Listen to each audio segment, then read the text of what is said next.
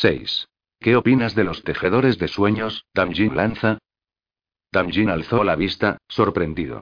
Estaba sentado delante de Auraya, a la mesa grande del salón de recepción de la Blanca, ayudándola a examinar los términos de la alianza propuesta con Somrey. Auraya le sostuvo la mirada con firmeza. A Damjin le vino a la memoria el día en que había llegado la noticia de la muerte de la madre de ella. Por órdenes suyas, él había averiguado el paradero del hombre que había llevado el mensaje al templo. Para su sorpresa, el hombre había resultado ser un tejedor de sueños. Más tarde le había sorprendido aún más enterarse de que Auraya había ido a ver al hombre de incógnito.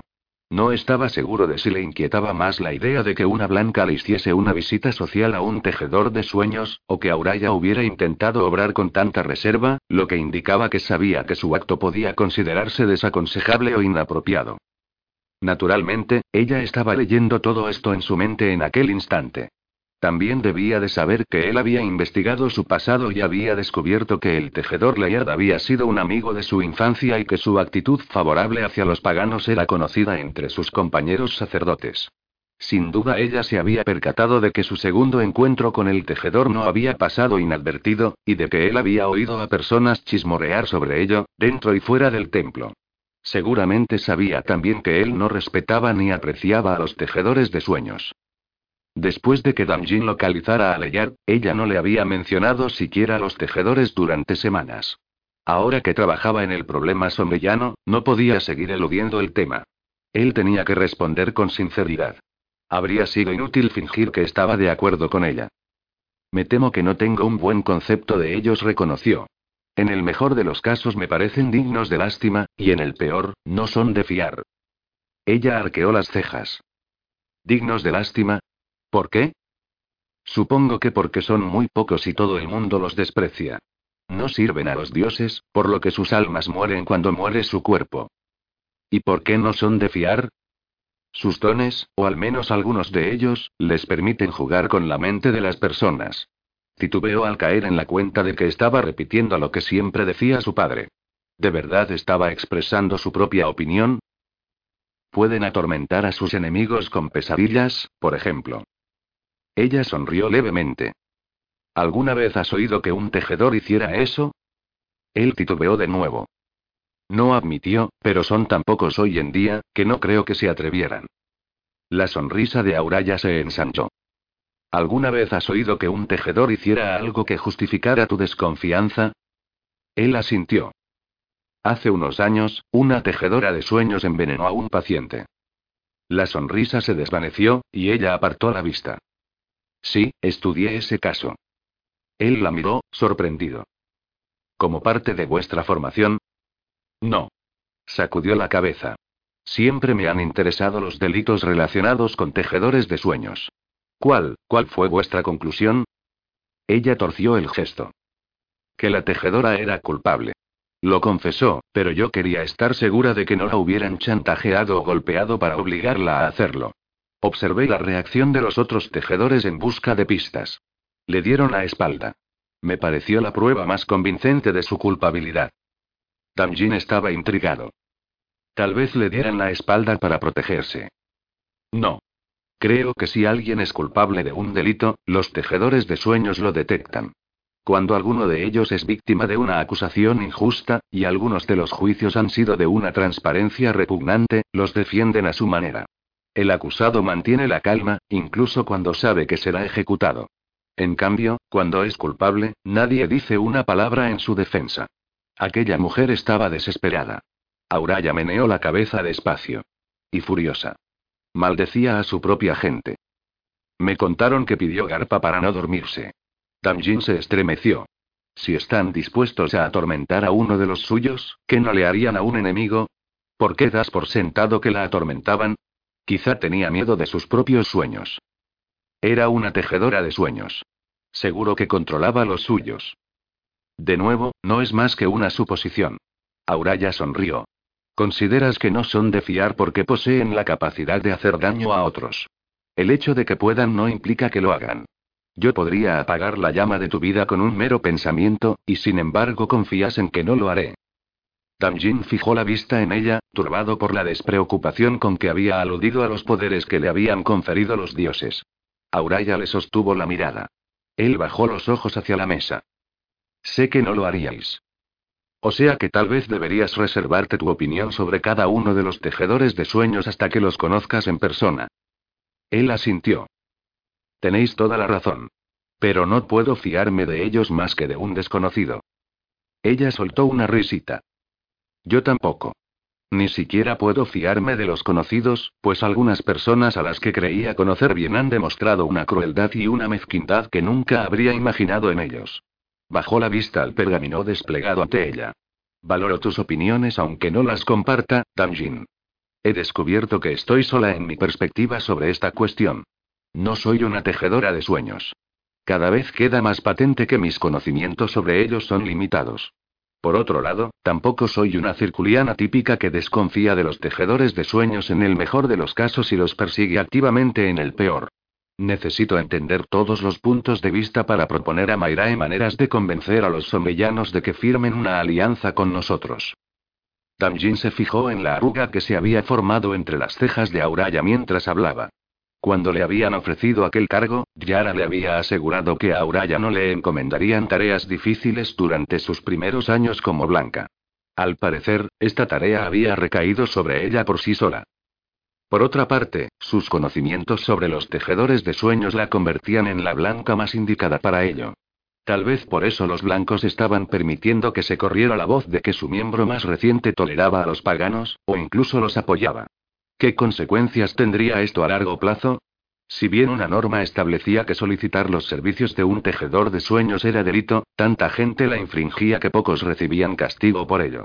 La tolerancia de Auraya hacia los tejedores alentaría a más personas a desafiar la ley. Ella guardó silencio. Había devuelto su atención a la alianza. ¿A qué condiciones se opusieron inicialmente los sombrellanos? Tamjin, que había previsto esta pregunta, deslizó hacia sí una tablilla de cera y recitó una larga lista de enmiendas a los términos de la alianza. El último tercio de ellas se centraba exclusivamente en asuntos relativos a los tejedores de sueños. No son condiciones nuevas, no. Siempre han figurado en el tratado. En efecto. ¿Por qué no protestaron los somellanos contra ellas desde un principio? Tamjin se encogió de hombros. Conforme se zanjan los asuntos más trascendentales, los de menor importancia cobran relieve. O eso dicen. ¿Y han estado analizándolos de uno en uno? Su voz estaba cargada de escepticismo. Él rió entre dientes.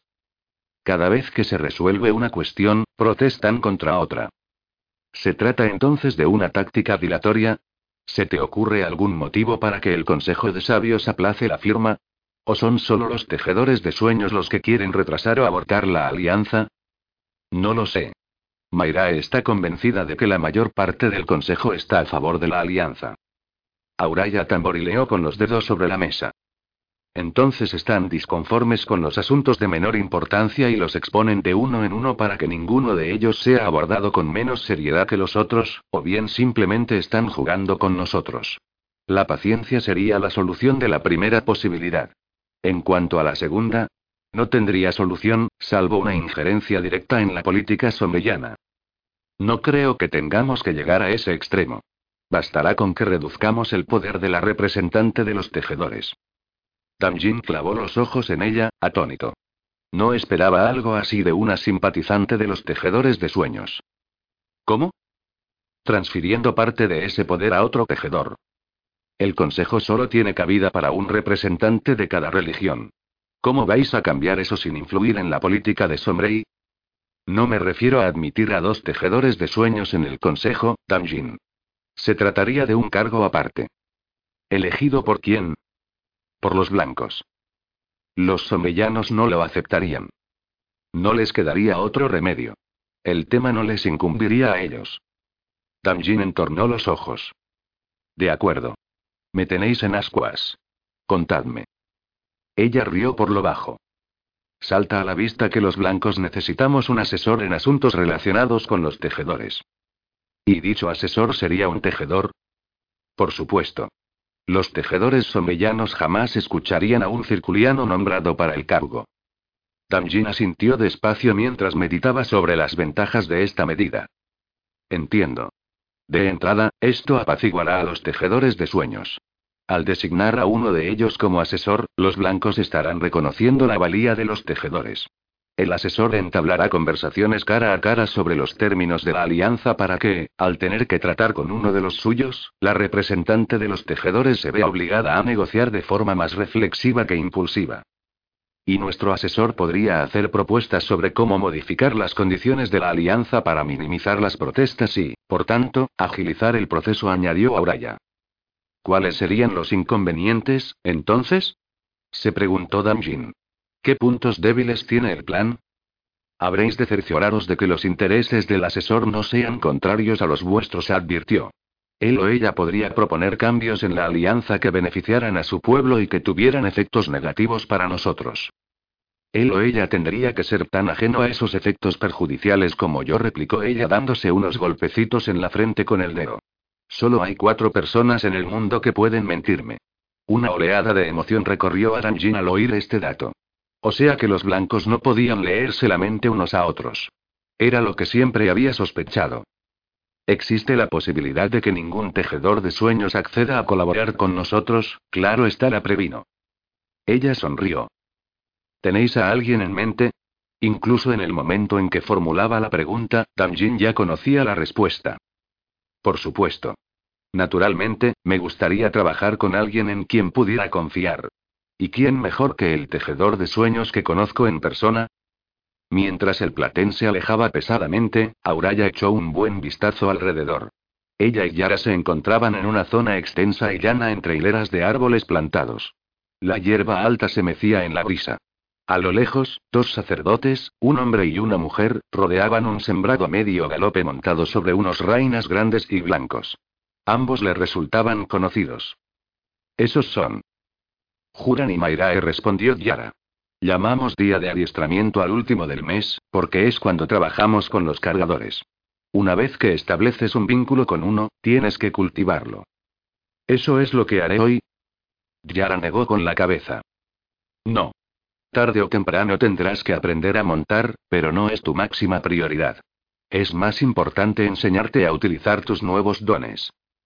Los dos reinas caracolearon en una maniobra que parecía complicada, moviendo las patas de forma simultánea. Auraya no se imaginaba a sí misma manteniendo el equilibrio sobre un reina mientras éste se contorsionaba de aquel modo. Esperaba que su alivio por saber que sus pies permanecerían en el suelo no fuera demasiado evidente. El escudo que te enseñé a generar la última vez repele casi todos los tipos de ataques, dijo Yara adoptando un tono didáctico al que Auraya comenzaba a habituarse. Desvía proyectiles, llamas y energía, pero no relámpagos. Por fortuna, los relámpagos, por naturaleza, son atraídos por la Tierra. Buscarán el camino más directo hacia ella. A través de ti. Para evitarlo, tienes que proporcionarles una ruta alternativa, y hacerlo lo más rápidamente posible. Yara tendió la mano. Una línea tortuosa de luz destelló desde sus dedos hasta el suelo, y un trueno ensordecedor retumbó por todo el prado. Había una quemadura en la hierba. El aire crepitaba. ¿Cuándo podré hacer eso? jadeó Auraya. Después de aprender a defenderte de ello, contestó Yara. Empezaré con descargas débiles dirigidas al mismo punto. Debes intentar desviar su trayectoria. Al principio, Auraya sentía como si le hubieran ordenado que atrapara rayos de sol con la mano. Las descargas de relámpagos se sucedían con demasiada rapidez para que ella pudiera percibirlas con antelación. Advirtió que las líneas luminosas zigzagueantes nunca eran iguales. Debían de seguir caminos distintos por alguna razón. Algo relacionado con el aire. ¿Yara? ¿Auraya? dijo una voz en su mente. Yara irguió la cabeza de golpe. Saltaba a la vista que ella también lo había oído. ¿Juran? respondió. Auraya volvió la mirada hacia el sembrado, pero los dos jinetes ya no estaban allí. Rian ha encontrado al pentagriano. Céntrate en su mente a través de la mía. Yara miró a Auraya y asintió. Esta, tras cerrar los ojos, buscó la mente de Juran. Cuando conectó con él percibió la presencia de Mayra y Yara, pero los pensamientos de Rian reclamaban su atención. A Auraya le llegaron sonidos e imágenes procedentes de él. Un bosque. Una casa de piedra medio derruida. Un hombre vestido de negro de pie frente a la puerta.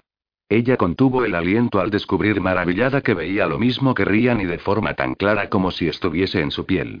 También notó que él invocaba magia para mantener el escudo protector que lo circundaba. El pentagriano observaba a Rian acercarse. Se hallaba rodeado de boranes. Extendió el brazo y acarició la cabeza de uno que estaba sentado junto a él, mientras le murmuraba en su extraño idioma. Rian se detuvo y desmontó. Envió una instrucción a la mente de su cargador, que se alejó a galope. El hechicero cruzó los brazos. ¿Has venido a apresarme, sacerdote? No dijo Rian. He venido a matarte. El hechicero sonrió. Eso no muy amable. Es lo que mereces, asesino. Asesino, yo. Hablas de sacerdotes y hombres, ¿verdad? Yo solo me defiendo. Ellos atacan primero. ¿Los campesinos y mercaderes que mataste te atacaron primero? preguntó Rian. No puedo leerle la mente, dijo Rian. Tiene los pensamientos protegidos. Entonces podría ser peligroso, replicó Juran. Tan poderoso como uno de los inmortales de la era anterior. Será una lucha interesante, respondió Rian. No ataco a campesinos o mercaderes, repuso el hechicero rascándole la cabeza a un borán. Mis amigos tienen hambre. No reciben respeto ni comida. Tu gente no es amable ni respeta a mis amigos ni a mí desde que llegué. Ahora tú dices que me matarás. Sacudió la cabeza. No sois amigables. Con los asesinos, no replicó Rian. Tal vez en tu país la brutalidad no sea un crimen, pero en el nuestro se castiga con la muerte. ¿Crees que puedes castigarme? Sí, con la bendición y el poder de los dioses. Auraya captó la oleada de fervor y determinación que recorrió a Rian. Siente una devoción profunda hacia los dioses, pensó. A su lado, los demás somos simplemente leales. Por otra parte, a los dioses debe de parecerles aceptable, pues de lo contrario todos los blancos seríamos como Rian. El hechicero soltó una risotada. Los dioses nunca te bendecirían, pagano. Tus dioses falsos, no replicó Rian. El círculo. Los dioses verdaderos y vivos. Invocó magia y la proyectó hacia el exterior, en forma de un rayo de calor blanco. De pronto, el aire que el hechicero tenía ante sí se convirtió en un muro de ondas impetuosas. Una ráfaga caliente golpeó a Rian. La esfera de protección que había creado en torno a sí se combó hacia adentro. La reforzó de manera instintiva para rechazar la fuerza que la sacudía. Auraya oyó chasquidos de madera que se partía cuando los árboles que había alrededor de Rian recibieron el impacto de la energía reflejada. Rian atacó de nuevo, esta vez transformando la magia en dardos que llovían sobre el hechicero desde todas direcciones. La defensa del pentagriano aguantó, y este respondió con descargas de relámpagos que Rian desvió hacia el suelo. De modo que es así como se hace, pensó Auraya. El suelo bajo los pies de Rian empezó a sacudirse arriba y abajo. El blanco envió magia hacia abajo para estabilizarlo. Al mismo tiempo, absorbió el aire que rodeaba al hechicero, atrapándolo en un vacío. El hechicero recuperó el aire con violencia. Me está poniendo a prueba, observó Rian. Estoy de acuerdo, contestó Juran. Rian notó que una fuerza lo envolvía, ejerciendo presión sobre el escudo que lo rodeaba. Luchó contra ella, pero su intensidad no dejaba de aumentar. A Auraya no le sorprendió ver al hechicero de pie con un brazo extendido y los dedos doblados como garras, la misma postura que había adoptado durante su combate contra los sacerdotes. Ahora viene la prueba de resistencia, dijo Rian con calma. Se opuso a aquella fuerza avasalladora con una fuerza equivalente. Mientras tanto, permaneció alerta ante otros posibles ataques. El tiempo transcurría. La ofensiva del hechicero aumentaba en potencia de forma constante. Rian fortalecía poco a poco su defensa. Súbitamente, la fuerza avasalladora remitió. Aunque Rian reaccionó con rapidez, un torrente de energía brotó de él. Varios árboles quedaron hechos astillas. La casa en ruinas saltó en pedazos. El polvo y las piedras llenaron el aire, ocultándolo todo. Rian proyectó una magia más suave que asentó la polvareda. El hechicero había desaparecido. Al mirar alrededor, Rian vio una fiera negra descomunal que se alejaba trotando, con un hombre montado en el lomo. Lanzó un relámpago, pero la energía resbaló en torno al hechicero que huía y penetró en el suelo. Que los dioses lo fulminen, masculló Rian mientras el hombre y la bestia se perdían de vista entre los árboles. Envió una llamada mental a su cargador. El animal no estaba lejos. Cuídate, le advirtió Juran. Síguelo, pero con cautela. Es poderoso, y un ataque sorpresa podría resultar mortal. Un escalofrío bajó por la espalda de Auraya. ¿Mortal para Rian? Pero si estaba segura de que nada podía hacerle daño. No tan poderoso como yo, repuso Rian, con la mente cargada de rabia y determinación. No tendrá la oportunidad de tenderme una emboscada. No dormiré ni descansaré hasta que sepa que está muerto. Entonces sus pensamientos se desvanecieron de los sentidos de Auraya. Abrió los ojos. Su mirada se encontró con la de Yara. Eso ha sido esclarecedor, comentó la mujer con sequedad. Hacía mucho tiempo que no topábamos con un enemigo tan poderoso. Entornó los párpados. Pareces confundida. Lo estoy, respondió Auraya. ¿Corre peligro, Rian? No. Entonces, ¿por qué le ha prevenido Juran contra un ataque sorpresa? Es imposible que el hechicero lo mate, ¿no? Yara cruzó los brazos. Solo si comete un error estúpido, y no lo hará. Lo he entrenado bien. O sea que no somos invulnerables. O inmortales. Yara sonrió. No exactamente. La mayoría diría que casi lo somos, pero lo cierto es que tenemos limitaciones. Una de ellas es el acceso a la magia. Recuerda lo que te he enseñado. Cuando invocamos magia, gastamos parte de la que nos rodea. Si utilizamos mucha, nos resulta más difícil absorber la magia que tenemos alrededor conforme disminuye, lo que nos obliga a buscarla cada vez más lejos de nuestra posición. La magia acaba por fluir de vuelta hacia la zona que hemos debilitado, pero eso lleva tiempo. Para encontrar una fuente nueva y abundante, tenemos que desplazarnos a otra posición. No es frecuente que consumamos tanta magia, prosiguió Yara, pero la situación en que resulta más probable es una batalla con otro hechicero, si este es excepcionalmente poderoso.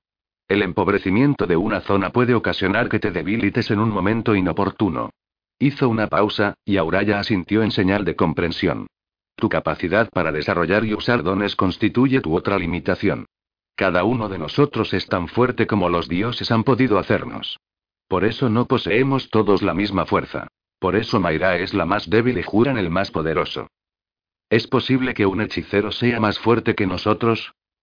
Sí, aunque los hechiceros con semejante poderío son muy poco comunes. Este es el primero del que tengo noticia desde hace casi 100 años. Esbozó una sonrisa sombría. Te has unido a nosotros en una época interesante, Auraya. La formación insuficiente es otra limitación, pero estoy segura de que esta la superarás deprisa, a juzgar por el ritmo al que estás aprendiendo. No te preocupes. Jamás te enviaríamos a enfrentarte a un hechicero tan poderoso sin que antes hubieras completado tu entrenamiento. Auraya sonrió. No estoy preocupada. Y ya me había preguntado cómo podíamos ser invulnerables si ni los dioses lo son. Yara arrugó el entrecejo. ¿A qué te refieres? Muchas deidades perecieron en la guerra de los dioses. Si ellos pueden morir, nosotros también. Supongo que tienes razón. Al oír un golpeteo de cascos en el suelo, ambas se volvieron para ver a Juran y Mairae cabalgando hacia ellos. Cuando los reinas se detuvieron, Auraya se percató de que ninguno de los dos llevaba riendas. Recordó lo que Yara le había dicho, que los cargadores obedecían órdenes mentales. Juran bajó la vista hacia Auraya. Tengo una pregunta para ti, Auraya. Mairae me dice que has terminado de revisar la propuesta de alianza con Sombrey. ¿Introducirías cambios en los términos? Algunos, aunque sospecho que habría que hacer aún más modificaciones. Mientras la leía me di cuenta de que no sabía tanto como creía sobre los tejedores de sueños. Sé cómo tratan la supurencia, pero no cómo encajan en la sociedad sombrellana.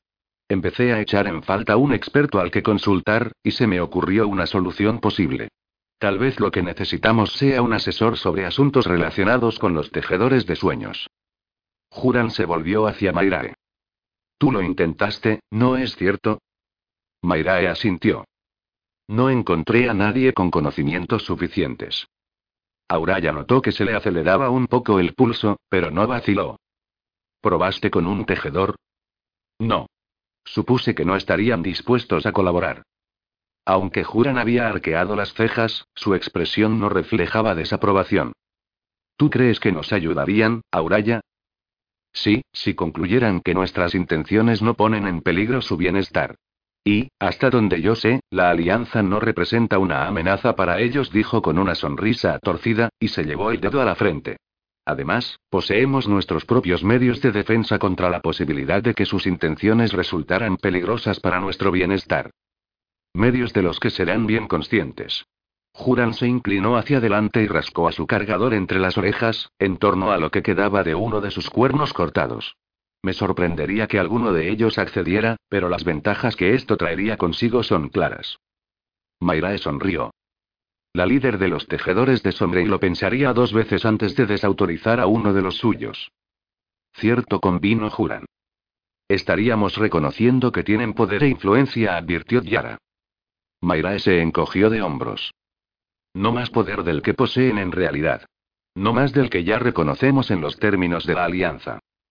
Daríamos a entender a nuestro pueblo que estamos a favor de los tejedores, insistió Yara. No, simplemente que los toleramos. No podemos actuar como si ellos no fueran un grupo influyente en Sombrey.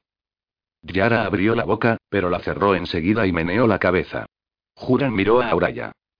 Si encuentras a un tejedor de sueños dispuesto a hacer esto, te enviaré con Mayrae a Sombrey. Pero Auraya acaba de empezar su entrenamiento, protestó Yara. Es demasiado pronto para exigirle tanto. La única alternativa que se me ocurre es abandonar las negociaciones. Juran posó la vista en Auraya e hizo un gesto vago. Si fracasáis, la gente lo atribuirá a la falta de experiencia más que a un fallo en nuestra estrategia. Eso no sería justo para Auraya, señaló Yara. Auraya sacudió la cabeza. No me importa. Juran se quedó pensativo. Si Mayrae se comportara como si su intención no fuese ganar terreno, sino llevarte allí para instruirte en otros sistemas de gobierno, dejar que te subestimaran, le devolvió su atención. Sí. Hacedlo. Intentad conseguirnos un asesor. ¿Ya has pensado en alguien en concreto? preguntó Mayrae. Auraya tardó unos instantes en responder. Sí. El tejedor de sueños que conozco desde niña. Está viviendo temporalmente en la ciudad. Juran frunció el ceño. Un amigo de la infancia. Podrías llevarte un disgusto si resultara ser una persona conflictiva. Lo sé. Aún así, prefiero trabajar con alguien a quien conozco bien. Él asintió despacio. Muy bien. Pero ten cuidado, Auraya, de no ponerte en una situación comprometida en aras de la amistad. Es un error muy fácil de cometer, aseveró en tono pesaroso. Tendré cuidado, le aseguró ella. Juran dio unas palmaditas en el cuello a su cargador, que rascó el suelo con las patas. Auraya resistió el impulso de retroceder. Eran animales muy grandes. Debemos volver a nuestro entrenamiento, dijo Juran. Mientras Mayra y él se alejaban sobre sus monturas, Auraya se preguntó cuál sería el origen de su evidente pesar. Tal vez algún día lo sabría. Ignoraba demasiadas cosas acerca de sus compañeros blancos, pero disponía de tiempo más que suficiente para conocerlos mejor. Tal vez no de una eternidad, pero casi, como había dicho Yara. 7. Había cinco personas sentadas en la sala común de la casa de los Taonero. Olamir, otra tejedora de sueños, había llegado aquella mañana. Era una sombrillana de mediana edad que viajaba hacia el sur para recolectar hierbas que no crecían en su país, de clima más frío. Jaidim había permanecido en silencio durante la mayor parte de la cena. ¿Has visitado Sombrey, Leyard? preguntó Tanara. No estoy seguro, dijo el tejedor con el entrecejo fruncido. Tengo recuerdos del lugar, pero no tengo claro cómo encajan en mi pasado. Olamir le escrutó el rostro. Por lo que dices, deben de ser recuerdos de conexión. Probablemente convino Leyard. Pero no estás seguro, afirmó Olamir, pensativa. ¿Guardas otros recuerdos que tal vez no sean tuyos? Muchos reconoció él. Disculpadme, pero ¿qué son recuerdos de conexión? Los interrumpió Tanara. Olamir sonrió. A veces los tejedores conectamos nuestras mentes entre sí para comunicarnos conceptos y recuerdos. Resulta más rápido y sencillo explicar algunas cosas de este modo. A veces también practicamos la conexión como parte de nuestros rituales y también para conocer mejor a otras personas. Cuando miró a Leyard, su sonrisa cedió el paso a una expresión ceñuda. Tendemos a acumular recuerdos ajenos, pero por lo general podemos distinguir los que nos pertenecen de los que no. Sin embargo, si un recuerdo es antiguo, es más fácil olvidar que no es nuestro. En muy contadas ocasiones, cuando un tejedor de sueños pasa por una experiencia traumática, sus recuerdos se mezclan con los recuerdos de conexión. Leyard sonrió. No he sufrido ninguna experiencia así, Olamir. Hasta donde recuerdas, repuso ella en voz baja. Sí. Leark se encogió de hombros. ¿Te, te gustaría realizar una conexión esta noche? Podría examinar esos recuerdos de conexión para intentar descubrir la identidad que subyace detrás de ellos. Leard movió la cabeza arriba y abajo lentamente. Sí. Hace mucho tiempo que no llevó a cabo el ritual. Sonrió al percatarse de que Hajim lo miraba con fijeza. Y Hajim debería acompañarnos. No ha recibido formación desde que su maestro murió hace seis meses. Oh, no os molestéis por mí, se apresuró a decir Hajim. Solo os estorbaría. Tanara clavó los ojos en su hijo, sorprendida. Hajim. Deberías aprovechar una oferta tan generosa. Leard observó a Olamir, que le dirigió una mirada de complicidad. No puedo. Esta noche iré a ver a un amigo, le dijo Hajim a su madre. Milo miró a su hijo con el entrecejo arrugado. No me lo habías comentado antes. ¿Piensas ir solo?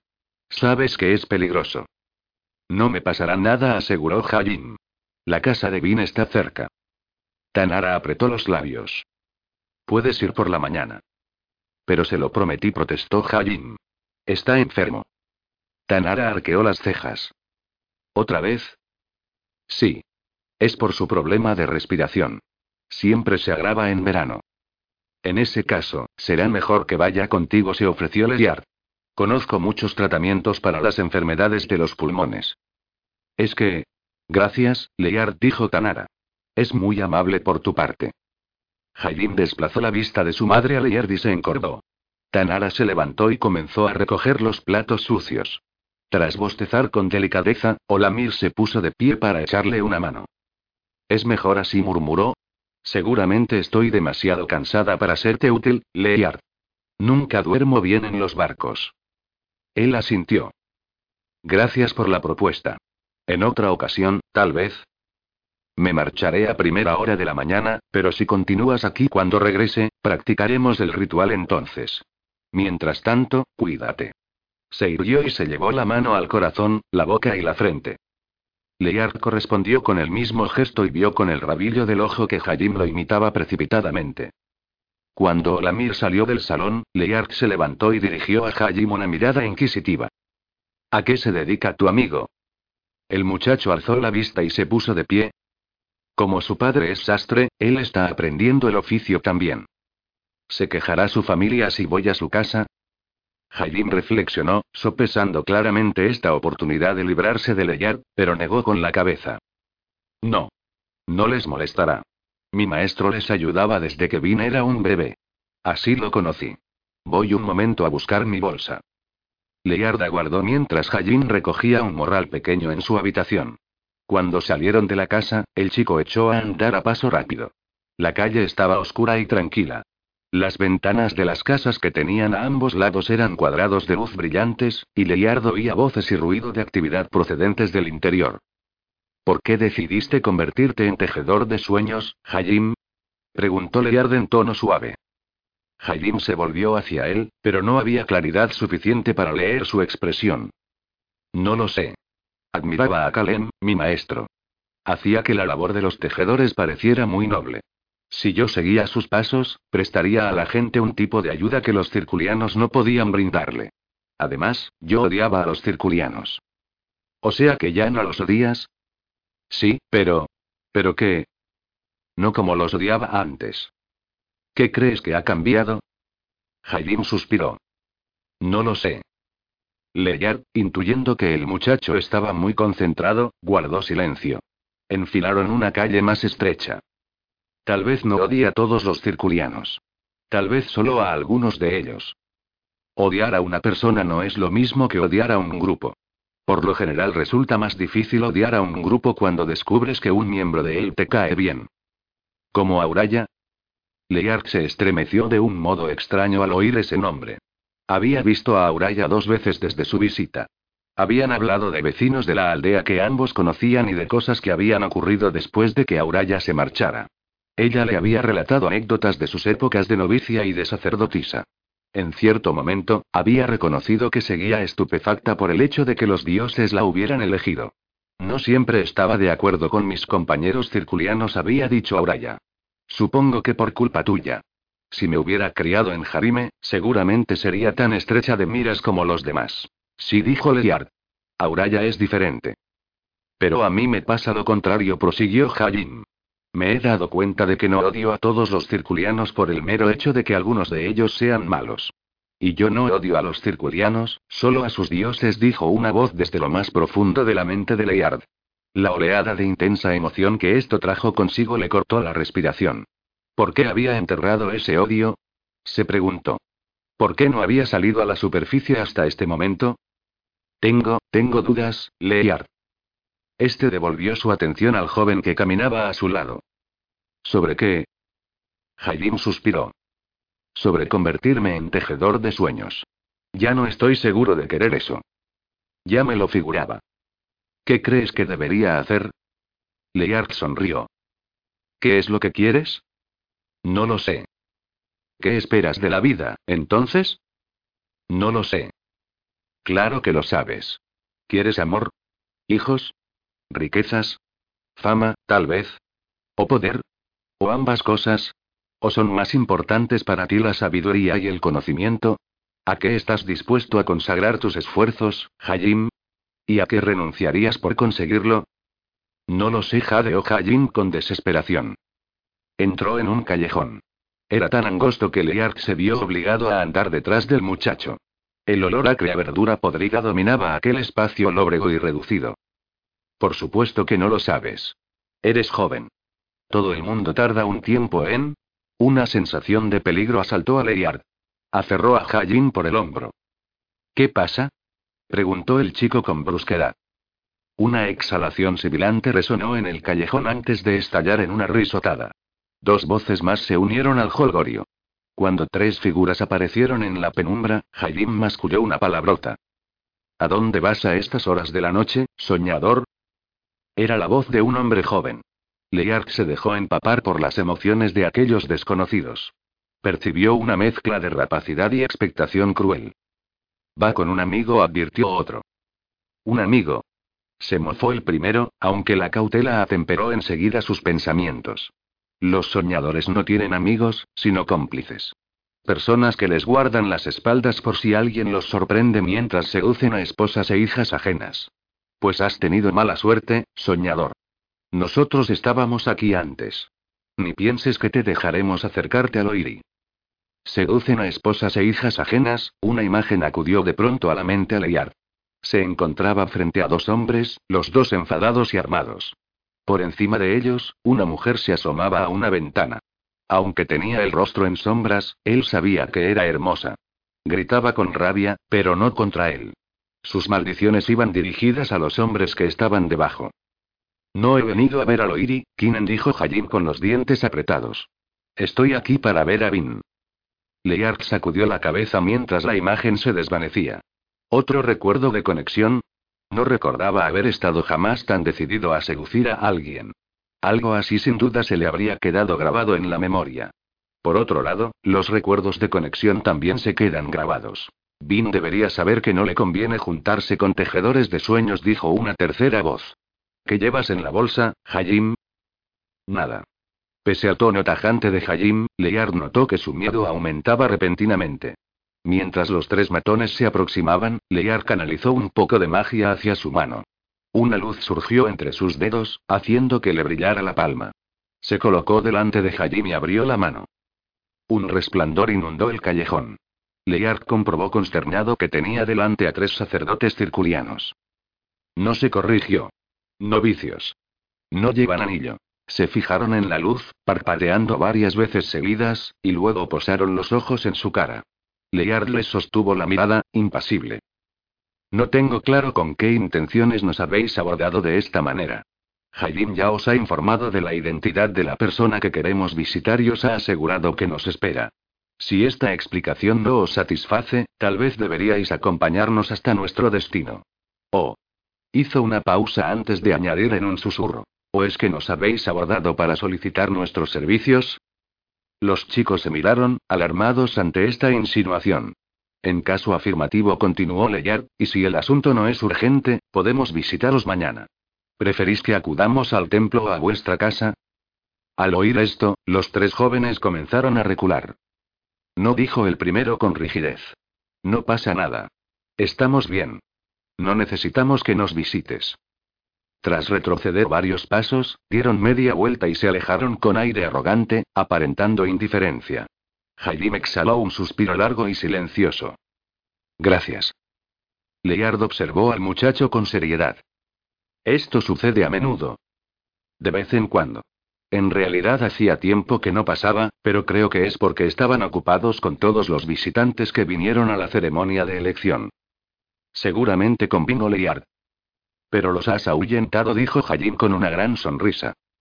Los he engañado. No volverá a funcionar. Recordarán que recurrir a nuestros servicios está prohibido. Necesitas aprender a protegerte solo. Lo sé, pero... Tus dudas te han impedido buscar un nuevo maestro. Sí. Jaidim se encogió de hombros. Cuento con otros tejedores de sueños que se hospedan con nosotros, como tú. Todos me enseñan algo. Sabes que eso no es suficiente. El chico agachó la cabeza. Creo que convertirme en tejedor de sueños fue un error. Quería ser alguien. Volvió la vista hacia el fondo del callejón. Como ellos, pero no quería ser sacerdote. Me habrían hecho la vida imposible. Además, mi padre me presionaba para que fuera escriba, como él, pero no se me daba bien. Respiró hondo. Iniciarme como tejedor solo empeoró las cosas con Kinnen. Y con mis padres. Soltó una carcajada amarga. Estaban tan ansiosos por demostrar que aceptarían mi decisión, fuera cual fuese, que convirtieron nuestro hogar en una casa franca. Suspiró. Así que ahora no puedo echarme atrás. Claro que puedes, le dijo Leard. Jaidim sacudió la cabeza. La panda de Kinen creerá que me he rendido, y mis padres quedarán decepcionados. No es razón suficiente para permitir que sigas llevando el chaleco. Jaidim frunció el ceño y acto seguido abrió mucho los ojos. Has, has venido para expulsarme. Leard negó con un gesto, sonriendo. No, pero muchas cosas relacionadas contigo me conciernen. Según nuestras leyes, si tres tejedores de sueños de cada una de las tres eras coinciden en que hay que expulsar a otro, su voluntad puede y debe cumplirse. Suavizó el tono. Estás lleno de dudas, Hayim. Es algo comprensible en un chico de tu edad y en tu situación. Te daremos tiempo para meditarlo. Pero mientras tanto no puedes descuidar tu formación, y no has hecho el menor esfuerzo por conseguir un maestro. Hayim contempló la luz que emitía la mano de Leard. Entiendo, dijo en voz baja. Leard reflexionó por un momento y dejó a un lado lo poco que quedaba de su necesidad de estar solo. Si decides continuar con nosotros, Hayim, y así lo deseas, yo me ocuparé de tu entrenamiento. No te prometo que puedas permanecer siempre en Jarime, así que debes estar preparado para dejar a tus padres y acompañarme hacia un futuro incierto. Pero sí te prometo convertirte en un tejedor de sueños hecho y derecho. El muchacho posó la mirada en Leyard y la apartó, con la mente sumida en la confusión. Leyard soltó una risita. Piénsalo. Ahora, será mejor que visitemos a tu amigo enfermo. Jailima sintió y señaló el extremo del callejón. Entraremos por detrás. Sígueme. Al sobrevolar el claro, Tris sintió un escalofrío de emoción. Se había formado un gran semicírculo de luces cerca del centro, donde había una roca lisa conocida como el llano en la que cabían muchos sillis de pie. Los líderes de todas las tribus, los portavoces, se encontraban más arriba, a lo largo del borde de un risco bajo. El ambiente estaba cargado a causa de la gran cantidad de sillis que habían acudido a la congregación. Cuando su padre empezó a descender, Tris lo siguió. Su madre era una presencia que volaba tras ellos a corta distancia. Se unieron a los sillis que bajaban en espiral y, una vez que sus pies se posaron en el suelo, se apartaron a toda prisa para que los demás tuvieran espacio para aterrizar. Cuando se juntaron con su tribu, Tris buscó la de Grilly. No estaba muy lejos. Su mirada se encontró con la de la chica, que le guiñó el ojo. Él respondió con una sonrisa de oreja a oreja. Aquel año habían asistido 15 tribus de Sillis, una menos que el año anterior. Los Pisatierra habían masacrado a la tribu del bosque del oeste el último verano. Los pocos miembros que habían sobrevivido, como no podían regresar a su territorio, se habían incorporado a otras tribus. El pueblo de Drilly, la tribu del río Serpiente, había sido expulsado de su aldea, pero había los suficientes supervivientes para que siguieran considerándolos una tribu. Se habían instalado temporalmente con otras tribus hasta que se llegara a un acuerdo sobre el emplazamiento de su nueva aldea. Tris alzó la vista hacia los portavoces. Un hombre de vestimenta extraña estaba sentado entre ellos. Llevaba mangas largas, lo que no hacía más que llamar la atención sobre la ausencia de membranas entre sus brazos y su tronco. Ningún sillí habría podido ponerse semejante atuendo. Su tamaño compensaba con creces su falta de alas. Tris comprendió por fin por qué los pisatierra, a pesar de su incapacidad para volar, representaban un peligro tan grande para su pueblo. Aunque el hombre estaba sentado en la cornisa de roca, su cabeza se hallaba a la misma altura que las de los portavoces. Tenía los brazos gruesos y las piernas largas. Su cuerpo semejaba un gran barril, y las varias capas de ropa que llevaba le conferían un aspecto aún más voluminoso. Era enorme. Su cabeza, en cambio, era pequeña. ¿O solo lo parecía? Tris la comparó rápidamente con la de uno de los portavoces y asintió para sí. El pisatierra tenía la cabeza del mismo tamaño que un sillí. Simplemente daba la impresión de ser más pequeña porque iba unida a un cuerpo gigantesco. Los portavoces comenzaron a moverse. Formaron una fila a la orilla del risco y cada uno emitió un silbido estridente. Tris advirtió que las facciones del pisatierra se crispaban a causa del sonido. Los sillis callaron. Sirri, la portavoz de la tribu de Tris, se encaramó a una peña conocida como la Roca de los Portavoces. Levantó los brazos y desplegó por completo las alas. Pueblos de las montañas. Tribus de los sillis. Los portavoces os hemos convocado aquí esta noche para escuchar las palabras de un visitante extranjero. Como ya habréis oído y podéis comprobar, es un pisatierra. Un pisatierra de un país lejano llamado Ania, no uno de aquellos que han matado a nuestros hermanos y se han apoderado de nuestras tierras. Hemos mantenido una larga conversación con él y nos hemos convencido de ello. Siri hizo una pausa para desplazar la vista por los rostros de los presentes, valorando el estado de ánimo imperante en la congregación. El pisatierra Eremer ha escalado nuestras montañas y cruzado nuestros ríos para llegar hasta nosotros. Ha venido solo, en un viaje que para un pisatierra dura meses. ¿Por qué lo ha hecho? Para traernos una propuesta de una alianza. Una alianza con los blancos, los cinco humanos elegidos por los dioses como sus representantes en el mundo de los mortales. Los sillis se revolvieron, inquietos, intercambiando miradas. Hacía años que sabían de la existencia de un grupo de pisatierra elegidos por los dioses. A lo largo del último siglo, la diosa Uan había visitado a ciertos sillis y les había hablado de los humanos que habían sido escogidos. Les había prometido que, llegado el momento, estos ayudarían a los sillis a defenderse de los invasores. En los últimos cinco años, las incursiones de los pisatierra habían aumentado de forma tan dramática que muchos ansiaban que los salvadores prometidos llegaran cuanto antes. Perdimos una tribu entera el verano pasado, pensó Tris. Más vale que se den prisa, o pronto no quedará nadie a quien salvar. Gremer ha pasado muchos días con nosotros, continuó Sirri y ha aprendido un poco de nuestro idioma. Desea dirigirse a vosotros esta noche, para hablaros de los elegidos de los dioses.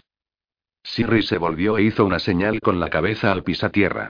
El hombre se levantó despacio y subió a la roca de los portavoces.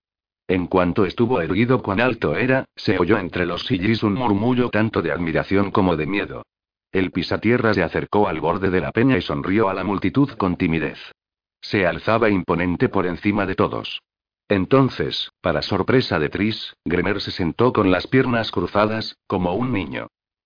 Lo ha hecho a propósito, pensó Tris, para ofrecer un aspecto menos intimidante. El hombre sostenía un papel entre sus dedos gruesos y rechonchos. Bajó los ojos hacia él y tosió con suavidad. Pueblos del cielo. Tribus de los Sillis. Deja que os hable de los hombres y mujeres a quienes los dioses han nombrado sus representantes. Su forma de hablar resultaba extraña, y era evidente que pronunciaba cada palabra con esmero.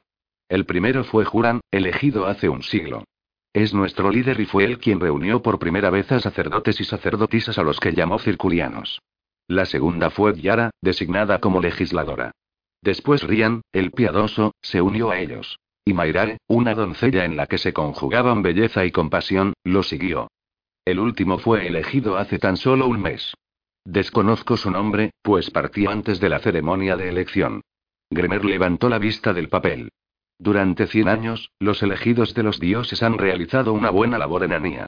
La ley y la justicia han sido honestas.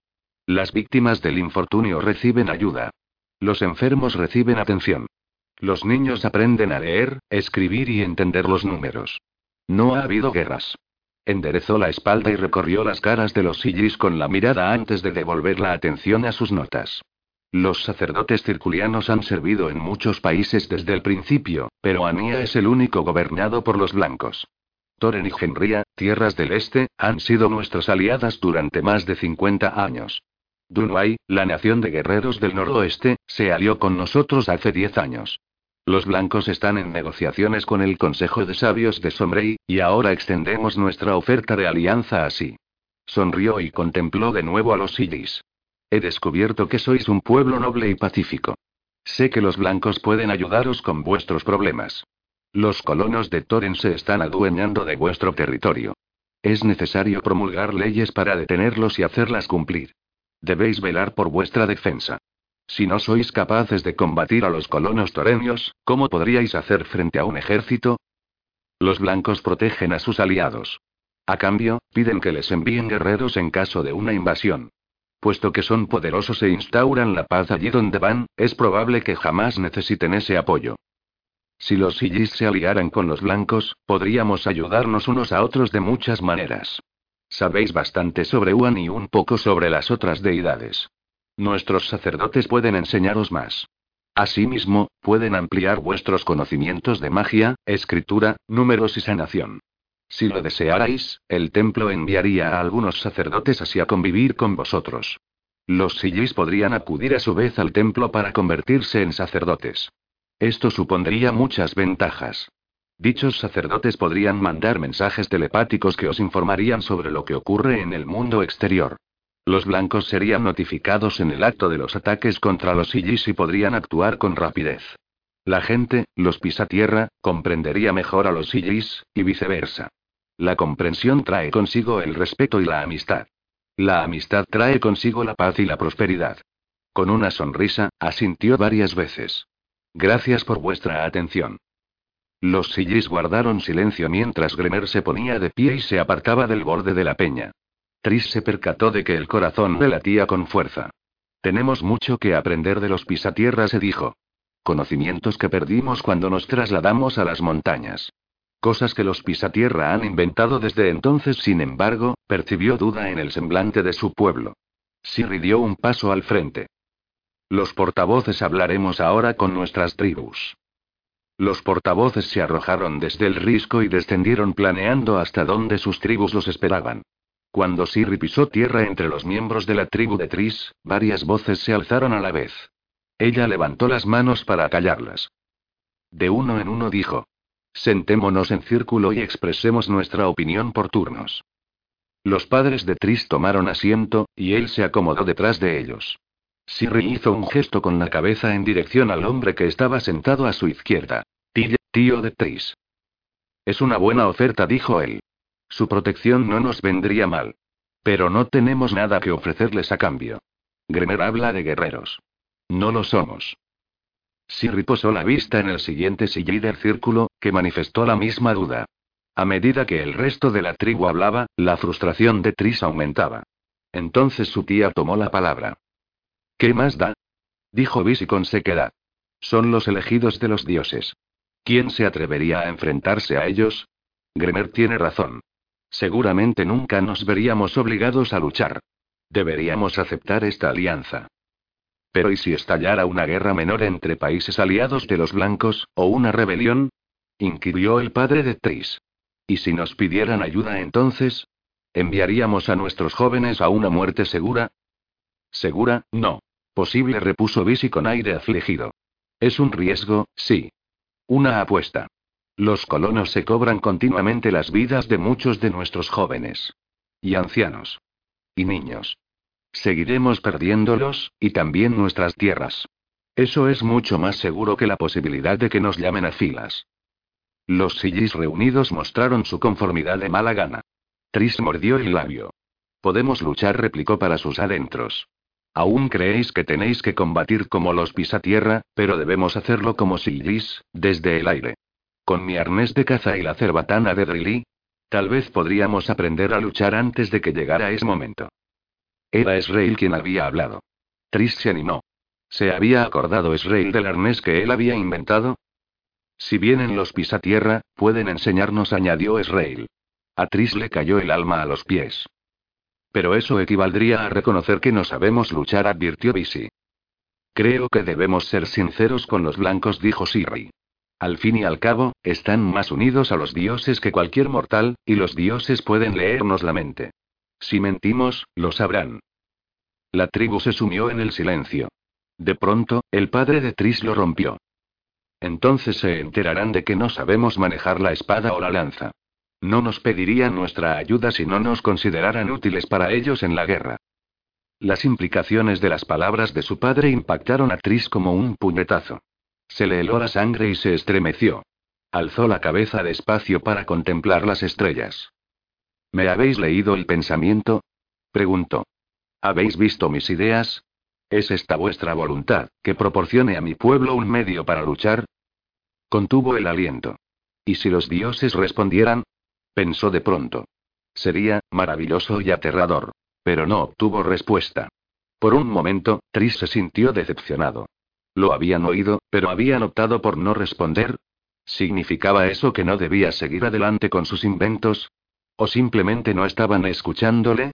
Si continúo pensando así, me volveré loco, concluyó. No han dicho ni sí ni no. Lo interpretaré como una falta de atención o de interés por su parte y haré lo que me parezca oportuno. Lo único que quería era perfeccionar su arnés y que los sillis lo usaran para cazar. Si además su invento solucionaba los problemas de su pueblo, tanto mejor. Se convertiría en una persona famosa y respetada. Mañana decidió. Realizaré los ajustes que faltan. Después, lo pondré a prueba. Cuando esté seguro de que funciona a la perfección, se lo presentaré a los portavoces. 8. Jarime era una ciudad con muchos ríos. Estos la dividían en barrios, algunos más acomodados que otros, y servían de vías a embarcaciones que transportaban personas y mercancías. Abastecían a la población de agua que, una vez utilizada, se canalizaba hacia el mar a través de túneles. El templo estaba acotado en parte por un río, uno de cuyos afluentes atravesaba terreno sagrado. A la orilla de este riachuelo había varias zonas agradables con árboles que brindaban a los sacerdotes la paz y el recogimiento que necesitaban para la meditación y la oración. La desembocadura permanecía custodiada para evitar que los intrusos perturbaran la tranquilidad, pero si un visitante llevaba la autorización adecuada, se le permitía navegar con las barcas de poco calado del templo hacia el interior del recinto. El lugar favorito de Auraya junto al río era un pabellón pequeño de piedra blanca. A un lado, unas escaleras descendían hacia el agua, donde había unos norayes a los que podían amarrarse las barcas. En aquel momento, un Big hacía equilibrios en lo alto de uno de los postes, estudiándolo con detenimiento. Alzó la vista hacia el noray siguiente, y Auraya contuvo el aliento cuando el animal saltó. Cayó sobre el poste sin problemas, tomó impulso y continuó brincando de un noray a otro. De verdad espero que sepas nadar, travesuras, dijo ella. Al menor descuido, irás a parar al río. Cuando llegó al último Noray, el Bid se irguió sobre sus patas traseras y fijó la vista en ella, parpadeando. Oh vaya, dijo. En una serie de movimientos rápidos, se dejó caer del poste, corrió hacia donde ella estaba sentada y subió a su regazo de un salto. ¿Tetepié? Ella se rió y le acarició los carrillos. Nada de tentempiés. ¿Dulces? Nada de dulces. ¿Comida? Nada de comida. Gochina. Nada de golosinas. El Biz guardó silencio por unos instantes. ¿Premio? Nada de premios. Auraya esperó, pero él se quedó callado, mirándola con ojos implorantes. Más tarde añadió ella. El Biz tenía una noción limitada del tiempo. Entendía los conceptos de noche y día, así como las fases de la luna, pero no comprendía las unidades de tiempo más pequeñas. Como ella no podía decirle dentro de unos minutos, tenía que conformarse con más tarde, lo que en otras palabras significaba ahora no. Travesuras era una compañía extraña y divertida. Siempre que ella regresaba a sus aposentos, él la recibía con brincos, repitiendo su nombre una y otra vez. Costaba resistirse a semejante bienvenida. Auraya intentaba encontrar una hora al día para adiestrarlo, tal como le habían recomendado los sombrellanos, pero podía considerarse afortunada cuando conseguía dedicarle unos minutos. A pesar de todo, el Biz aprendía deprisa, así que tal vez era suficiente. Buscarle un nombre había sido todo un reto para ella. Tras enterarse de que el Biz de Mayrae se llamaba Nebulosa, había decidido ponerle un nombre menos rimbombante.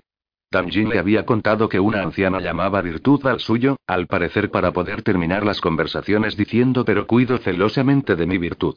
Ahora, cuando Auraya discutía sus planes con Damjin cada mañana, él siempre sonreía al oírla comentar. Debo reservar un tiempo para travesuras.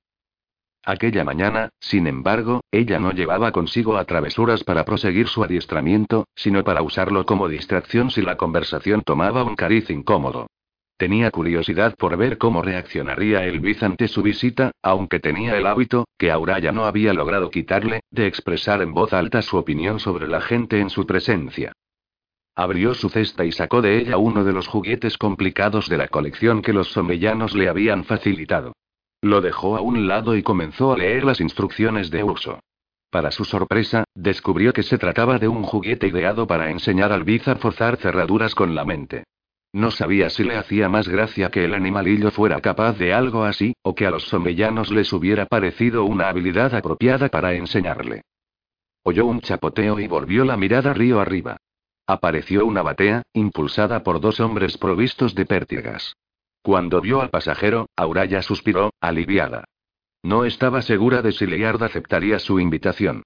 Nunca antes se habían reunido en el recinto del templo, sino en lugares reservados y tranquilos de la ciudad. Consciente de que todo lo relacionado con los circulianos le provocaba nerviosismo y miedo a Leyard, ella se había preguntado si él se atrevería a visitar el templo de nuevo. Sin embargo, allí estaba. Y era una suerte. Si no hubiera reunido el valor suficiente para entrar en el templo, no podría llevar a cabo el cometido que ella quería encomendarle. Contempló la batea mientras se acercaba. Travesuras bajó de su regazo y trepó correteando por una columna hasta el techo del pabellón.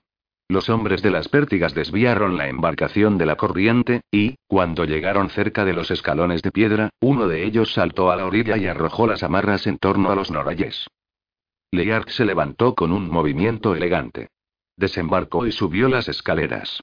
Auraya lo observó con una admiración teñida de melancolía. Había algo atractivo en el aire de dignidad y sosiego de Leyard, en la agilidad pausada con que se movía. No obstante, cuando sus miradas se encontraron, ella advirtió que esta impresión de calma era solo una fachada. Los ojos de Lear vacilaron, se apartaron de los suyos y volvieron a posarse en ellos, pero solo por un instante. Ella titubeó antes de estudiarlo con mayor detenimiento. El temor pugnaba contra la esperanza en sus pensamientos. Auraya se alegró de haber insistido en encontrarse con él a solas. Yara había querido supervisar la entrevista, como de costumbre, pero Auraya había supuesto que la presencia de otra blanca lo intimidaría, sobre todo la de una que destilaba desaprobación ante la mera mención de los tejedores de sueños. En aquel momento, Auraya percibió que la esperanza se imponía sobre el temor. Leard veía en ella una posibilidad de cambio para su pueblo que hacía que el miedo que el templo despertaba en él valiera la pena. Auraya se percató de que la confianza de Leard solo se extendía a ella. Él no la consideraba capaz de hacer daño a los tejedores de forma deliberada, y pensaba que tampoco se alegraría si los otros blancos los perjudicaran. Ella representaba la mejor oportunidad para la paz que se les había presentado a los tejedores de sueños. Sin embargo, Auraya cayó en la cuenta de que él no estaba del todo convencido. Lo único que importaba a los circulianos eran los dioses y ellos mismos. Despreciaban y temían a los tejedores.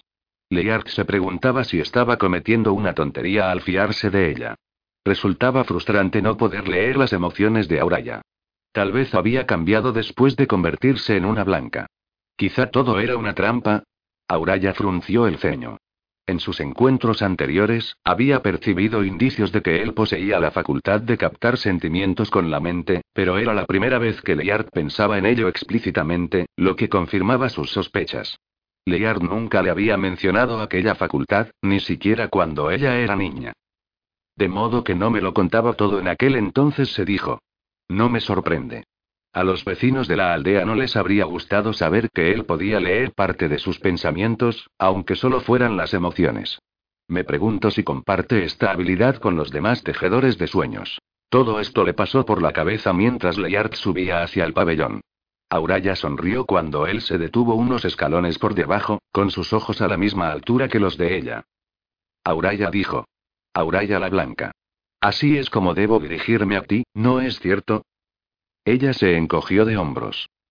Oficialmente, sí. En privado puedes llamarme por el nombre que te sea más cómodo. Excepto aliento de boñiga. Eso me ofendería. Él arqueó las cejas, y sus labios se curvaron en una sonrisa. Al ver que los hombres de las pértigas se tapaban la boca con la mano para disimular la risa, Auraya se volvió hacia ellos y agitó el brazo. Gracias. ¿Podéis regresar dentro de una hora?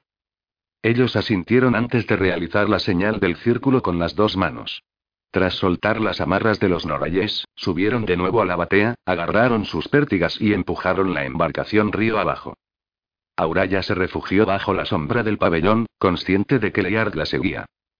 ¿Cómo te va? preguntó. Bien respondió él. ¿Y a ti? Igual. Mejor. Me alegro de que hayas cambiado de idea respecto a marcharte de la ciudad.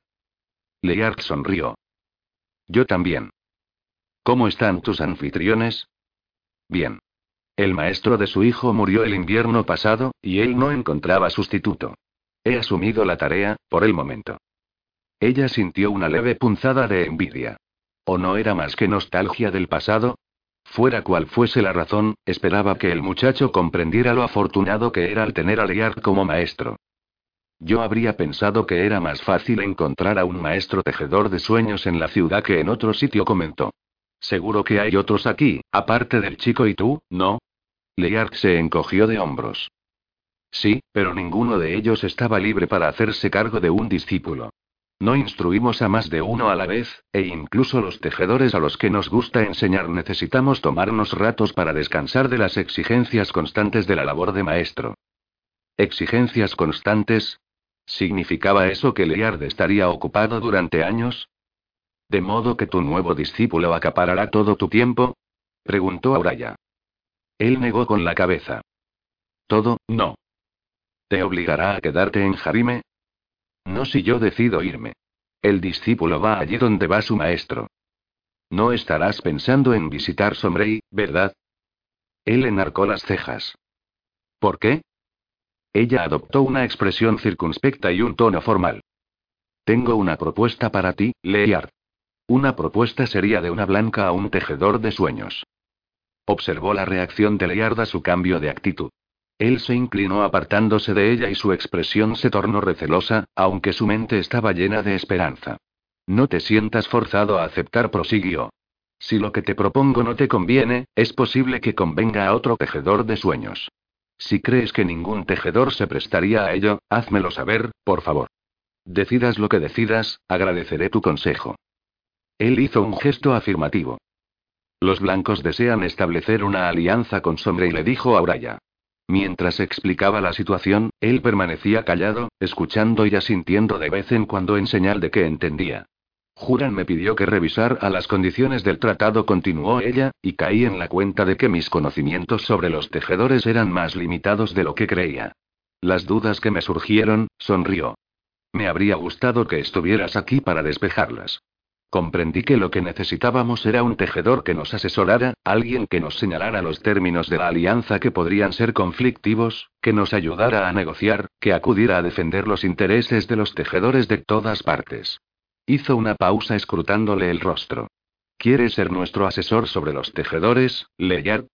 ¿Me acompañarás a Sombrey? Él la contempló en silencio. Cuando se recuperó de la sorpresa, comenzó a meditar sobre su oferta, a debatir consigo mismo.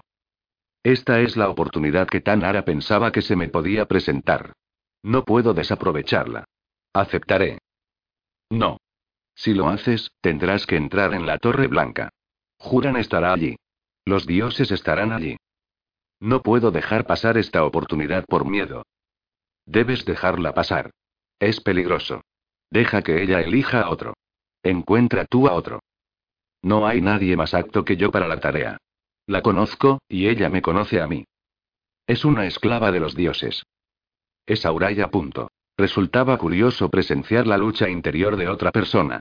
La razón y la esperanza estaban prevaleciendo sobre el temor, pero ella vio que el miedo se hallaba muy arraigado en él. ¿Qué había originado su pavor profundo hacia los dioses? ¿Le había sucedido algo que le había infundido aquel terror? ¿O se trataba de un sentimiento habitual entre los tejedores de sueños? Las historias que ella había oído sobre la época en que los tejedores sufrían una persecución brutal bastaban para poner los pelos de punta a cualquiera. Él tendría que combatir ese miedo cada vez que entrara en el templo. De pronto, Auraya comprendió que no podía pedirle aquello. Tendría que encontrar a otro tejedor de sueños. No podía pedir a un amigo que se enfrentara a semejante terror. No tienes que ser tú, le dijo. De todos modos, tal vez estés demasiado ocupado instruyendo al muchacho. ¿Puedes recomendarme a otro tejedor? Ve, Leard hizo una pausa y sacudió la cabeza. Has vuelto a sorprenderme, Auraya dijo en voz baja. En un principio he creído que querías consejos sobre esta alianza. Lo que propones es demasiado importante para que yo te dé una respuesta sin dedicar un tiempo a reflexionar sobre ello. Ella asintió.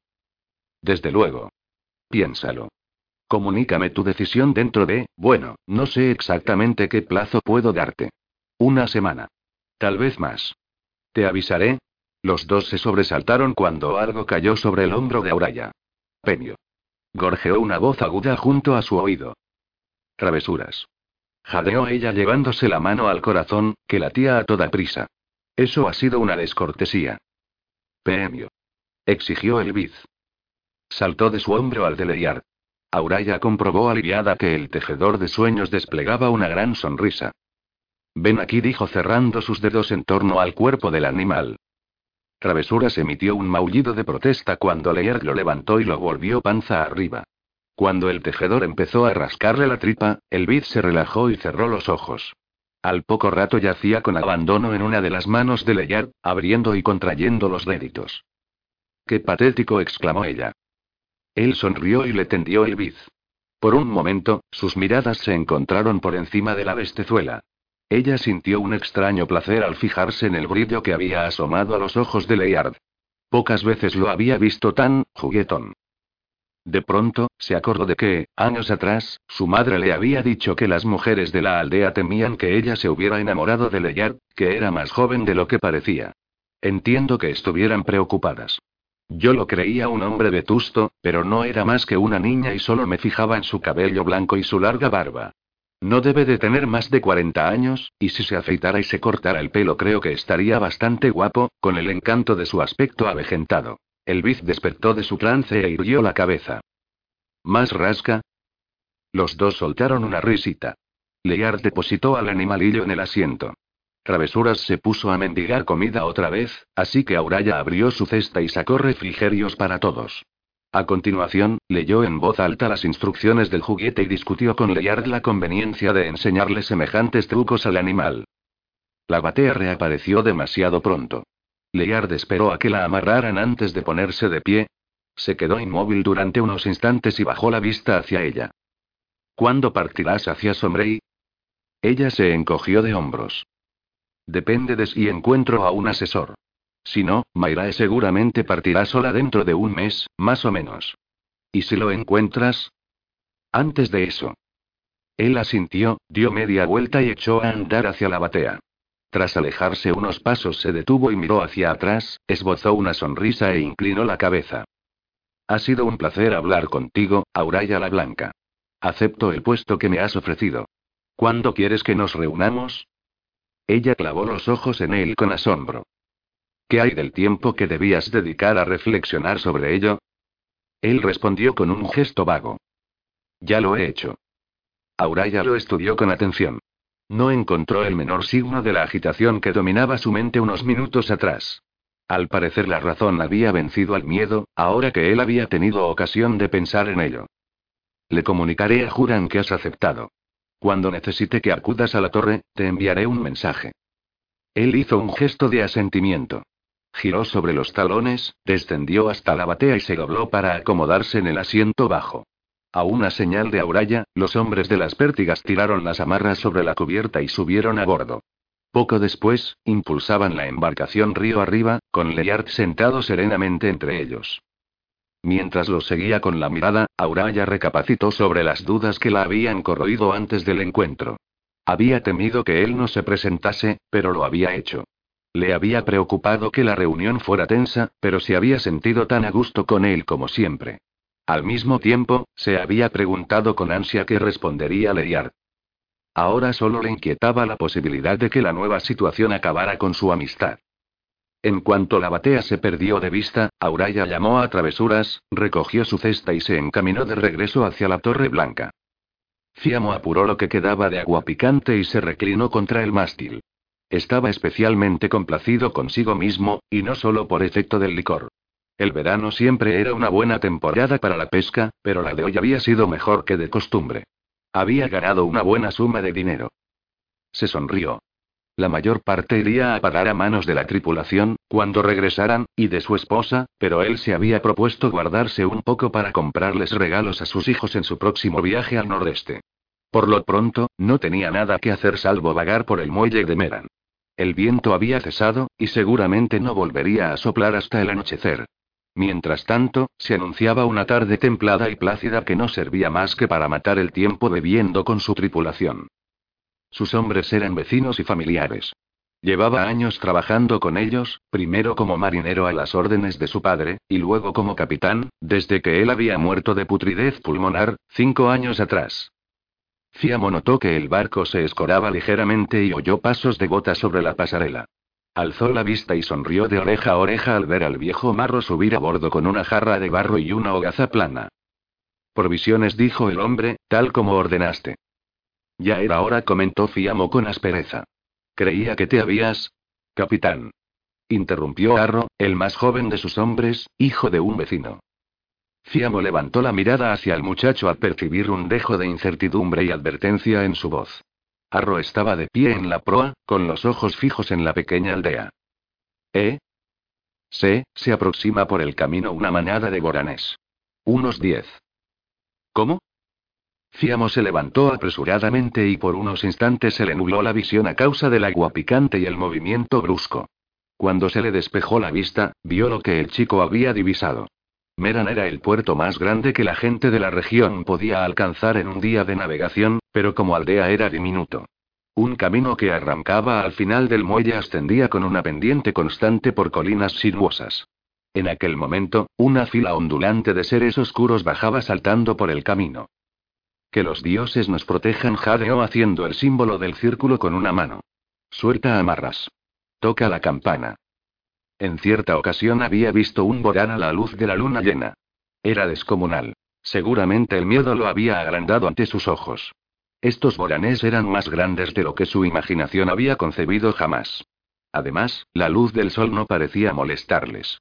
Corrían camino abajo hacia él en una masa negra y serpenteante. Deprisa masculló. La tripulación se había levantado para contemplar aquel espectáculo imposible. Al oír su orden, se abalanzaron sobre las cuerdas. Fiamo se acercó a la borda y gritó una advertencia a los otros pescadores que tenían sus embarcaciones amarradas allí. Notó que su barco cabeceaba cuando sus hombres lo apartaron del muelle de un empujón. Arrotocaba la campana de alarma con frenesí. Desplegaron las velas, pero éstas permanecieron laxas. Fiamo se percató de que tenía el corazón desbocado. Vio que los pocos aldeanos que aún estaban en las calles del pequeño pueblo avistaban a la manada y corrían a refugiarse en sus casas. La distancia entre el barco y el embarcadero aumentaba poco a poco. El trecho del camino entre los boranés y el embarcadero se acortaba con mucha más rapidez. A los remos. Bramó Fiamo. Los hombres se apresuraron a obedecer. Ante la mirada fija de Fiamo, las bestias llegaron al pie de la cuesta. Una figura apareció en medio de ellas, y a Fiamo se le escapó un grito ahogado de incredulidad. Un hombre. Hay un hombre montado en uno de ellos. exclamó Arro. Al mismo tiempo, Fiamo advirtió que la velocidad del barco se incrementaba cuando los remos se hundieron en el agua a ambos lados. Recorrió el muelle con la vista. Las otras barcas, más pequeñas y ligeras, se movían más rápidamente. Su embarcación era ahora la más cercana al muelle.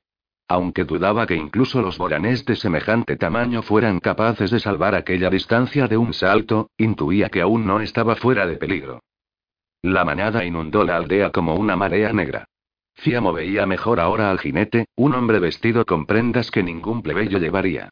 El barco se encontraba ya a más de 20 pasos largos del muelle y se alejaba cada vez más deprisa, pues el miedo infundía fuerzas a la tripulación. Los boranés pasaron de largo las casas, trotaron hasta el embarcadero y se arremolinaron en el borde. El jinete desplazó la mirada por los barcos que huían y la posó en el de Fiamo. Levantó la mano. Fiamo respiró hondo, dispuesto a desafiar la orden del desconocido de que regresara a puerto. Sin embargo, no se oyó voz alguna por encima del agua. En vez de eso, el barco se detuvo con una sacudida. Y entonces comenzó a retroceder a gran velocidad. Los remos se atascaron en sus horquillas. Los marineros pugnaban en vano por moverlos. El chico profirió un chillido agudo. Otros invocaron a los dioses a gritos. Fiamo se puso en cuclillas, paralizado de terror, mientras su barco se dirigía hacia tierra, raudo como una mujer que hubiera vislumbrado a lo lejos a su amor perdido. Nos estrellaremos contra el muelle, pensó. En el último momento, el barco frenó. Incluso antes de que topara con el embarcadero, los boranés empezaron a saltar hacia la cubierta. Se levantaron grandes columnas de agua cuando los hombres que sabían nadar se arrojaron al mar. Yo debería lanzarme también, se dijo Fiamo, pero permaneció donde estaba. Menudo idiota estoy hecho. No soy capaz de abandonar mi nave tan fácilmente. Un pensamiento se había alojado en su mente. Si aquel hombre podía controlar a las bestias, entonces solo debía temerle a él. Con un hombre era posible negociar. Aún así, el corazón le latía con fuerza en el pecho mientras los boranés pasaban veloces por su lado, con la lengua colgando de sus fauces de dientes afilados. Unos pocos lo rodearon, pero no le saltaron al cuello. Unos alaridos de dolor le hicieron volver la cabeza, y soltó un grito de horror al ver a los boranés con las mandíbulas cerradas sobre los brazos y las piernas de los marineros, alejándolos de la borda a rastras. El casco se hundió un poco más debido al peso añadido. Fiamo miró de nuevo al frente al oír el chirrido de madera contra madera y advirtió que la pasarela se movía sola hacia el borde de la cubierta. Cuando se apoyó en el muelle, el desconocido subió a bordo a lomos de su borán. Descabalgó y fijó la vista en Fiamo. Capitán dijo con un acento extraño, diga a hombres que cojan los remos. Fiamo hizo el esfuerzo de dirigir la vista hacia los miembros que quedaban de su tripulación, que estaban acurrucados unos contra otros y rodeados de boranes.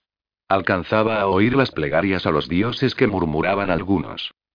Ya habéis oído, muchachos. A los remos. Aunque le temblaba la voz, conservaba el tono de autoridad suficiente para que los marineros se encaminaran despacio hacia sus puestos, por entre los boranes. Levantad los remos y mantenedlos arriba, ordenó el hechicero. Cuando los hombres obedecieron, el barco empezó a apartarse del muelle. La pasarela se deslizó hasta caer al agua, como un mal presagio. Para asombro de Fiamo, su embarcación avanzó cada vez más deprisa, surcando las aguas pese a la quietud de los remeros y la falta de viento.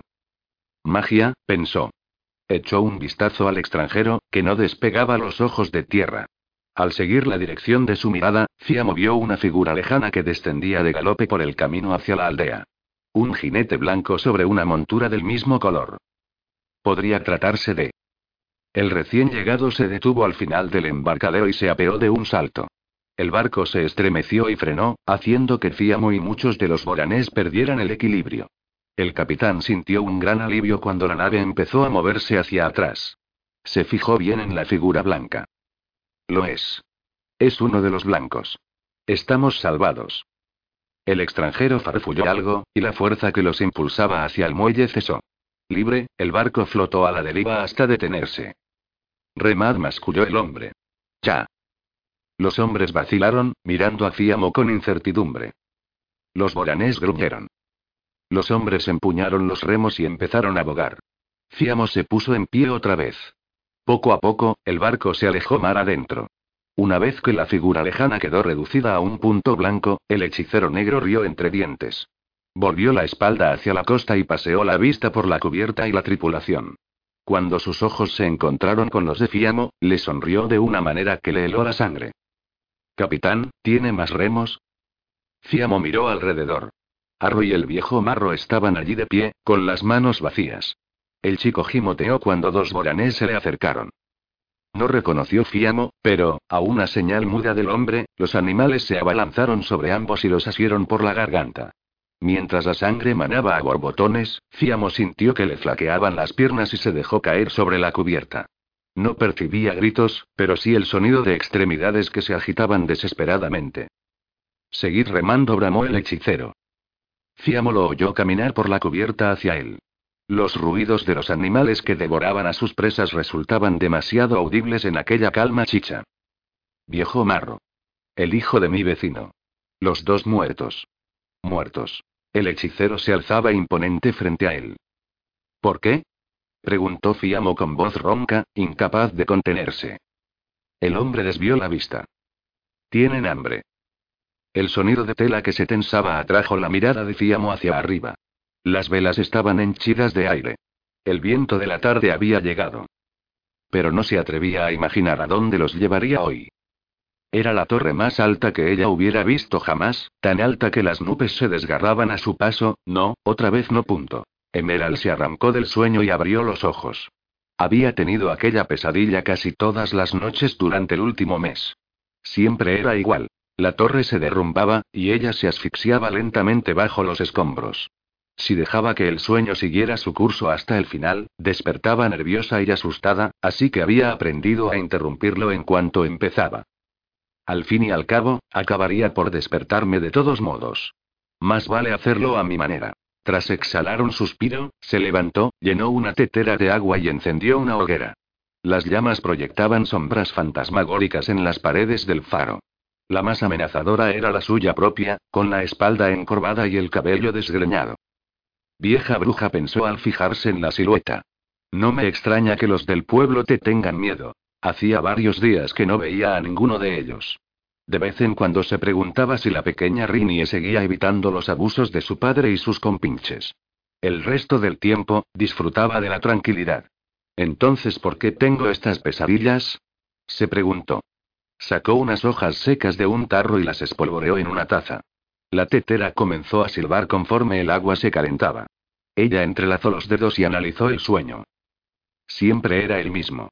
Los detalles no variaban. Más que una fantasía, parecía una reminiscencia, pero ella no recordaba haber vivido una experiencia así. Se enorgullecía de su buena memoria y de que nunca había reprimido recuerdos del pasado. Ya fueran buenos o malos, los aceptaba como una parte de sí misma. Tenía la sensación de que aquel sueño poseía un significado. Era algo que hacía mucho tiempo que no sentía. Le recordaba, un sueño enviado por un tejedor. Esta revelación le provocó un extraño estremecimiento de sorpresa. Era posible que un hechicero, o incluso un sacerdote, hubiera aprendido a hacerlo, pero algo le decía que era obra de un tejedor de sueños. ¿Pero con qué objeto lo enviaban? ¿Se lo habían mandado exclusivamente a ella, o a todas aquellas personas lo bastante sensibles para captarlo? Tamborileó con los dedos en sus rodillas. El contenido de un sueño podía encerrar pistas sobre su origen.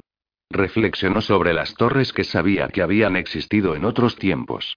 La del sueño no se asemejaba a ninguna, pero podía simbolizar otra torre, o algún otro edificio que se hubiera venido abajo. Un escalofrío le bajó por la espalda. Mirar había muerto cuando Juran, líder de los circurianos, había destruido la casa de los tejedores de Jarime y lo había sepultado bajo los cascotes.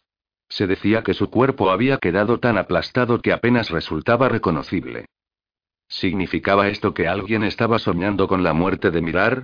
En ese caso, se trataba de alguien con dotes de tejedor tan extraordinarias que le permitían proyectar el sueño con la fuerza suficiente para que Emerald lo recibiera. Era lógico que un tejedor tuviera un sueño relacionado con el trágico fin de su líder, pero ¿por qué se repetía una y otra vez? ¿Y por qué lo proyectaba? La tetera comenzó a repiquetear con suavidad. De pronto, Emerald no estaba de humor para un somnífero. Tenía ganas de pensar. Apartó la tetera del fuego y la dejó a un lado. Cuando el burbujeo remitió, oyó unas voces débiles procedentes del exterior. Suspiró. Finalmente habían venido.